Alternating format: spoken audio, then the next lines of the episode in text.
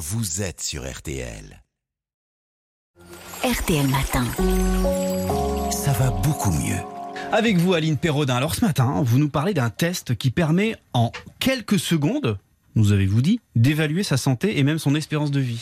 Et oui, et ce test est très simple. hein. Il suffit d'essayer de se tenir debout sur une jambe. Alors, essayer. Alors c'est très sérieux, Ouais. hein. des chercheurs ont remarqué un lien entre l'équilibre et l'espérance de vie. C'est-à-dire que l'équilibre, c'est un indicateur de, de bonne santé. Et oui, la capacité d'une personne à s'équilibrer sur une jambe donne un aperçu de sa forme physique. Dans une étude brésilienne publiée récemment, les chercheurs ont suivi pendant 12 ans des personnes âgées de 51 à 75 ans. Mhm. Celles qui n'arrivent pas à rester ainsi en équilibre 10 secondes ont presque deux fois plus de risques de mourir dans les 10 ans, toutes causes confondues. Et on sait pourquoi?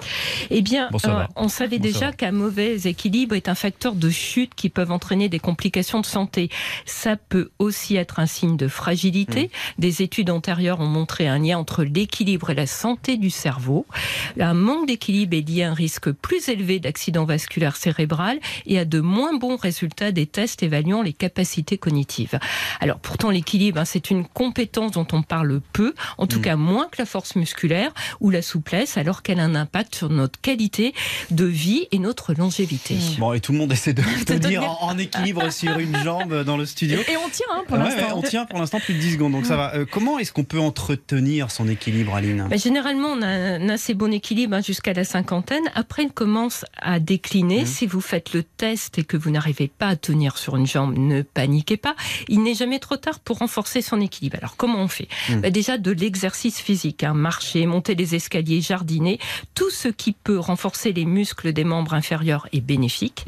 Des activités comme le yoga, Ah bah le oui, tai le chi. yoga, on est obligé de tenir euh, au moins une Non mais une minute euh, sur Voilà. une jambe, en effet. Le tai chi aussi avec ses mouvements lents hein, Oui. et continus, la marche sur un sol inégal ou encore le paddle qui font beaucoup travailler les muscles posturaux améliorent particulièrement l'équilibre.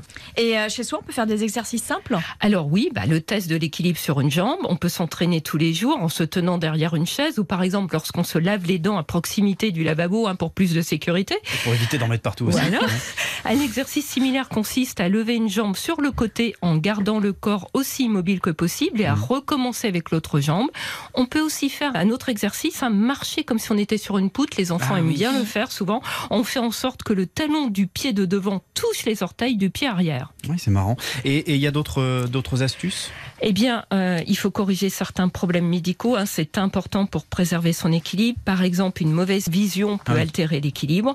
Entretenir la proprioception, cette sensibilité profonde que l'on a de la position de notre corps, permet aussi de préserver son équilibre. On peut le faire en marchant de temps en temps pieds nus à la maison, en portant un sac à dos, pas trop lourd quand même, juste pour ajouter du poids sur les capteurs du pied afin qu'ils sentent mieux le sol. Donc ça, c'est la proprioception. Voilà. On a encore appris un mot ce matin grâce à vous. Ah, vous connaissiez pas? Merci. Non, non. Merci beaucoup, Aline. À lundi. À lundi.